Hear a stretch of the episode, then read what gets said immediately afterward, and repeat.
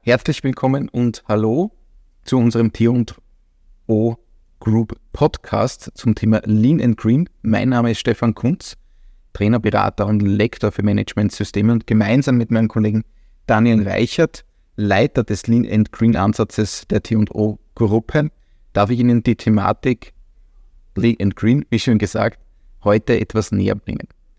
Ich möchte gleich mit einem mit einer Aussage starten, die man in den Medien diversesten Zeitungen und so weiter sehr oft hört in der letzten Zeit. Nachhaltigkeit ähm, ist in letzter Zeit, in den letzten Jahren oft als PR-Blase, als einfach leerer Begriff tituliert worden, der im Unternehmen nach außen präsentiert wird, mhm. aber nach innen nicht gelebt wird. Ja, da sagst du, sagst du was ja. Erstmal auch von mir herzlich willkommen und ja, danke, dass ich heute hier in, in Wien bei euch sein kann. Immer wieder eine Freude. Ja, das Thema Greenwashing, ich glaube, es wird immer mehr zu einem Risiko für Unternehmen. Das ist, glaube ich, auch seit Anfang dieses Jahres immer, immer klarer geworden. Es reicht nicht mehr nur die großen Ziele zu haben und äh, sich etwas auf die Fahne zu schreiben, sondern es geht immer mehr darum, auch wirklich einen Plan zu haben und auch Maßnahmen zu haben, wie man denn diese Ziele erreichen will. Beispiel Klima. Es ist leicht, sich 2050 das Ziel zu geben, klimaneutral zu sein. Ähm, jetzt auch durch die immer stärker kommende Regulation zeichnet sich ab, dass signifikant 2030 was erreicht werden muss. Das muss es allein des Themas willen, aber immer mehr ist das jetzt auch in, in Gesetze gegossen. Heißt für Unternehmen auch, dass sie jetzt ab 2025 immer mehr einen konkreten Fahrplan, eine Roadmap vorweisen müssen, wie sie denn gedenken, dorthin zu kommen. Das heißt, wir sind jetzt von der St. Nimmerleins Planung 2050 plötzlich in die MIFRI gerutscht. Das heißt, die Mittelfristplanung von Unternehmen. Und da ist gerade viel Unsicherheit in den Unternehmen. Äh, wie können wir das denn machen? Was sind denn unsere Stellhebel? Wie kriegen wir es hin, uns auch da kontinuierlich äh, zu entwickeln, eine stringente Strategie zu haben, aber auch eben, wie gesagt, den Plan zu haben, wie man da hinkommt. Du befasst dich ja schon lange mit dem Thema Lean and Green. Du hast das vorher die Thematik Roadmap genannt. Ähm, genau, das heißt, du bist jetzt auch schon ein bisschen länger dabei bei dem Thema. Kannst ganz kurz noch einmal umreißen, ähm, wie sich das Thema Lean and Green eigentlich entwickelt hat bei dir, seit wann du das begleitest. Ja. ja hier muss man sagen, natürlich, äh, ja, wie heißt es so schön, man steht auf dem Rücken eines Riesen. Ähm, wir haben letztendlich angefangen, 2010 das Thema Lean und Green zu platzieren. 2010 äh, damals einen ganz starken Fokus auf dem Thema Ressourceneffizienz. Und äh, da hat sich angeboten, das Thema Lean Management, äh, was ja einen Fokus hat, Prozesse effizienter zu gestalten, auch auf das Thema Nachhaltigkeit zu adaptieren. Heißt, wenn es gelingt, einen schlanken Prozess zu haben, einen verschwendungsfreien Prozess zu haben, ist er effizienter. Heißt, er braucht auch weniger Ressourcen als Input, um den gleichen Output zu generieren. Heißt, er ist somit auch ähm, umweltfreundlicher.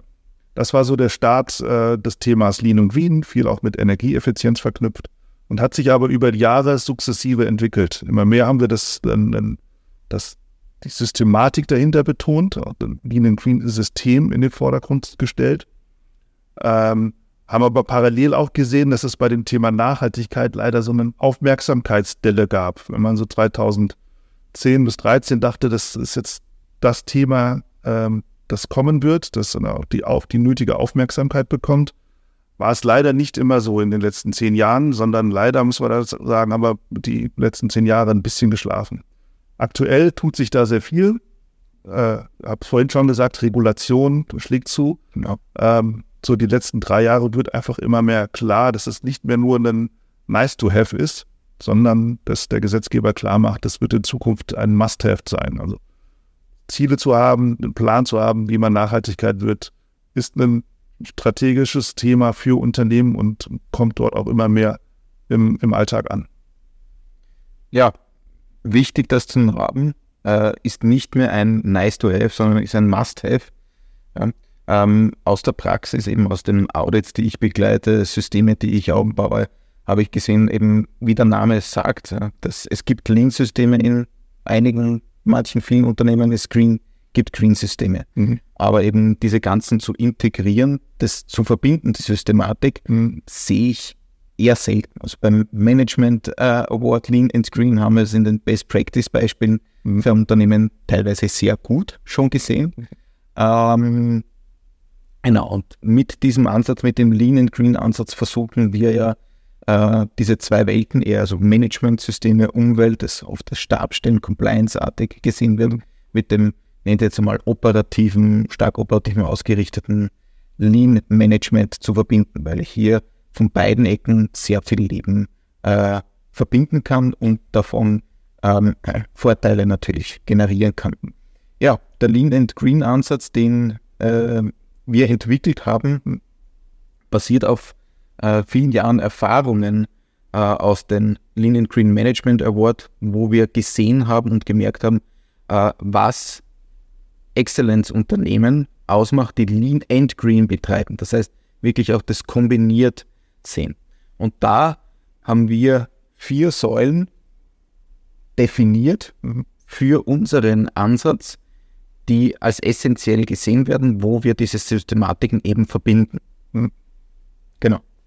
Ja, kann ich gerne, gerne mal durchführen, aber nochmal unterstreiche, wie du sagst, es sind häufig parallele Welten im Unternehmen. Dabei gibt es so viele Synergien und auch die Ergänzung ist ideal. Nachhaltigkeit, Compliance, Marketing nach außen, Lean Management nach innen gerichtet.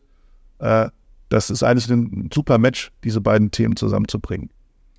Und wie machen wir das jetzt konkret? Äh, ich hatte eingangs gesagt, Lean Management im Kern ist, Prozesse effizient zu machen, Verschwendung zu vermeiden in den Prozessen.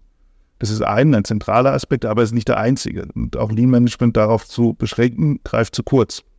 Deswegen haben wir über eben unsere Erfahrungen damit äh, geschaut, was machen denn die richtig guten Unternehmen anders? An welchen Elementen kann man festmachen, dass sie ein funktionierendes System haben, das sich auch gut eignet, das Thema Nachhaltigkeit zu integrieren und haben, wie gesagt, vier Säulen dort entwickelt.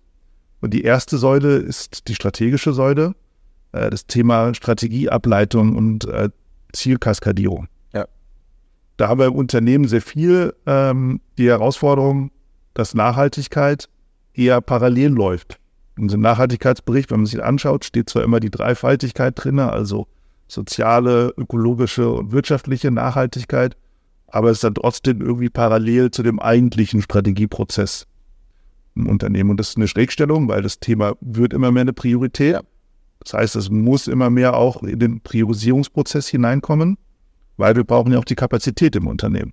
Wenn wir auf der einen Seite die Anführungszeichen strategischen Themen haben, die auch mit unseren Kapazitäten und Ressourcen ausstatten, parallel das Thema Nachhaltigkeit haben, ist das ein On-Top-Thema, was immer ein bisschen na, in der Organisation anklopfen muss, damit es die Aufmerksamkeit bekommt. Und da kann Lean eben helfen, weil äh, es da dem viele Methoden auch gibt, die helfen können, genau zu strukturieren, zu priorisieren, zu fokussieren, aber auch Wirkzusammenhänge transparent zu machen. Hoshing Kanri, OKR, ähm, you name it, gibt es einige. Letztendlich ist dort auch die, unser Ansatz zu schauen, was existiert im Unternehmen und wie kriegen wir das übereinander bei Lean und Green. Ja, das ist die, die erste Säule, die Strategie, die wir definiert haben. Mhm. Ziel zu definieren auf einer strategischen Ebene, damit ich sie nachher auch richtig auf die anderen Ebenen, und da kommen wir jetzt dazu, nämlich die weiteren Säulen, äh, runterbrechen können. Die zweite Säule, die, die wir betrachten, ist die Säule der Prozesse äh, ganz wesentlich äh, in einer Organisation auch prozessorientiert, ablauforientiert zu denken ja. und nicht nur klassisch in den Kästchen, in den Abteilungen zu denken, ja. ähm, sondern eben übergreifend zu denken für den Prozessen. Genau. Wie du sagst, äh, Prozess ganz zentral, ganz zentraler Aspekt in allen Lean-Schulen, wenn man so will, äh, wenn man drüber nachdenkt, ist eben das Denken in Prozessketten. End-to-End-Prozessen in Wertströmen den Fluss zu generieren, horizontale Organisation. Ähm, das ist relevant für das Thema Nachhaltigkeit, weil häufig haben wir da A das Problem, dass Nachhaltigkeit Projektcharakter hat. Ja, das ist immer einmal Aktivitäten, die zusätzliche Ressourcen brauchen. Das ist wenig Routine. Und es ist wenig Routine, weil B, wir gar nicht die Transparenz haben, was denn in den Prozessen die einzelnen Stellhebel sind. Was ist die Einflussmöglichkeit des einzelnen Mitarbeiters auf das Erreichen der Nachhaltigkeitsziele. Und die Stellhebel sind unterschiedlich und im Prinzip hat jeder Bereich, ob es nur ein kleiner Beitrag ist, einen Beitrag dazu leisten. Das gilt für Produktion, das gilt für Einkauf, für den Vertrieb, für Produktentwicklung natürlich ganz stark. Und dort eben die Transparenz herzustellen, wo in dem Prozess sind die Stellhebel, da kann uns Lean Management sehr stark helfen, weil es ist ein Kern, sagte ich ja schon von Lean, und auch die Methoden dazu, wie man Prozesse analysiert, wie man Prozesse ähm, verbessert, ist ein Kern von Lean Management. Und wenn man es aber gleichzeitig mit der Lean und der Green Brille tut, optimiert man, verändert, verbessert den Prozess, eben nicht nur in Bezug auf Qualität, äh, Zeit, Kosten, sondern eben auch auf das Thema Nachhaltigkeit. Also da ist ein wichtiges Thema beim Prozessen eben, wir müssen die Prozesse ja transparenter machen. Transparenter kann ich schaffen durch Bewusstsein, aber natürlich auch durch, äh, was wir vorher aus der Strategie schon vorgegeben haben, durch die Kennzahlen. Ja. Äh, jeder von, äh, von uns sozusagen oder der sich mit Systematiken, Organisationssteuerung äh, befasst, kennt das, die, die Aussage, ähm, ich kann nichts, ich kann es nicht managen, wenn ich es nicht messen kann. Ich brauche irgendwelche Steuerungselemente. Und die Thematiken aus, der, der aus Lean Management, äh, Prozessmanagement, das zu integrieren, also das Green dort zu integrieren, ja, ähm, hilft mir sehr weiter, das transparenter, steuerbarer, fühlbarer äh, für Mitarbeiter, aber auch dann für die Führungsebene zu machen. Und die Systematik von Lean, so wie du eh gesagt hast, das ist ein sehr gutes äh, Beispiel, dass man das gut integrieren äh, kann. Das heißt, da gibt es ja schon was und ich brauche unter Anführungszeichen nur, soll jetzt nicht ganz einfach klingen, die Green-Aspekte mit berücksichtigen, was das Bindeglied zwischen der Säule 2, den Prozessen, und der Säule 3 ist, nämlich Performance Management. Hm. Toolbaukasten, Methodenbaukasten zu verwenden und diese mit den ja, grünen Mäschchen ein bisschen aufzuschmücken. Hm. Ja, vielleicht ergänzend dazu auch, ist, wie, wie, du gesagt hast, das ist, wenn wir die Lean-Tools verwenden, um einen Prozess zu analysieren, dann planen wir ja auch schon die Kapazität der Mitarbeiter ein die Workshops zur Verbesserung oder die freie Zeit für die Verbesserung ist geplant. Die Prozessbeteiligten kommen zusammen, diskutieren.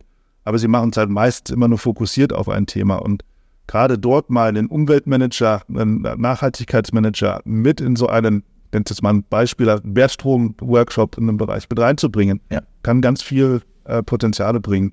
Und in beide Richtungen. Ja.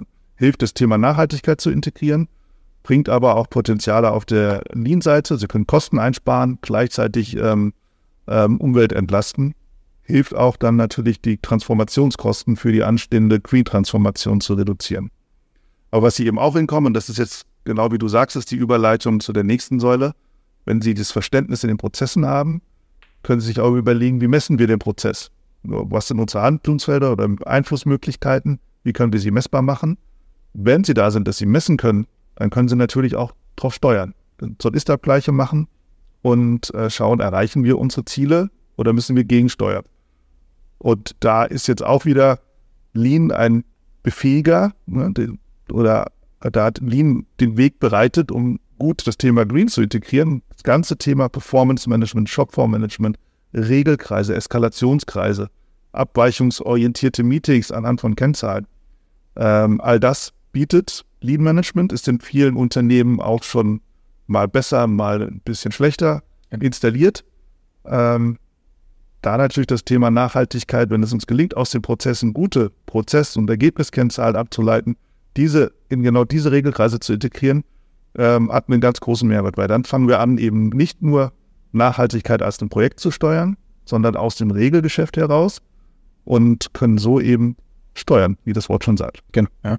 Also das ist das zentrale Element eben des Performance Management. Eben die, wenn ich die Informationen dort habe, dann kann ich steuernd, das heißt im Sinne einer negativen Abweichung, rechtzeitig bzw. frühzeitig auch positiv eingreifen. Aber ich brauche die, die Informationen. Genau.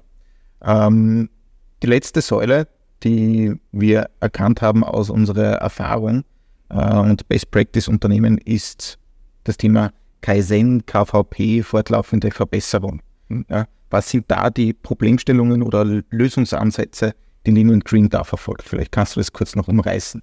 Also vielleicht, vielleicht wird es jetzt auch langsam transparent, dass diese vier Säulen, die wir eben in, in guten Unternehmen als gut wirksam sehen, auch miteinander zusammenhängen. Ja, das eine ist Strategie. Wir können priorisieren, was ist für unser Unternehmen wichtig. Prozessen. Wir wissen, was die, wo die ähm, Stellhebel sind in den Prozessen heraus und können diese auch messen. Performance. Wir machen auch diese Verbesserungen. Wir können über Soll-Ist-Abgleiche gucken, sind wir auf Fahrt. Und jetzt der letzte Bereich äh, ist eben, äh, wir nennen es Kaizen, KVP. Wenn wir eben messen können, ob wir auf Fahrt sind, jetzt auf die einen Seite die Möglichkeit, dass wir eben ein Problem bekommen, nicht mehr im Soll sind, sondern gegenarbeiten können. Das heißt, wir müssen einen Problemlösungsprozess anstoßen. Auf der anderen Seite wollen wir natürlich auch nicht nur bei dem Standard bleiben, den wir heute haben, sondern die Standards kontinuierlich weiterentwickeln, kontinuierliche Verbesserungen zu einem besseren Standard anstoßen. Und da ist natürlich jetzt wirklich das, der Lean-Baukasten. Mhm. Lean ist nicht nur Baukasten und nicht nur Methoden, aber es gibt auch Methoden. Und dieser äh, Baukasten, der ist ja ganz weit offen und kann alle Methoden aus dem Lean-Management sich mal mit einer Green-Brille im Sustainability Umweltmanager mit draufschauen lassen, den Lean-Manager auch genauso äh, mitdiskutieren und eben schauen, wo können wir das Thema gut integrieren. Ja.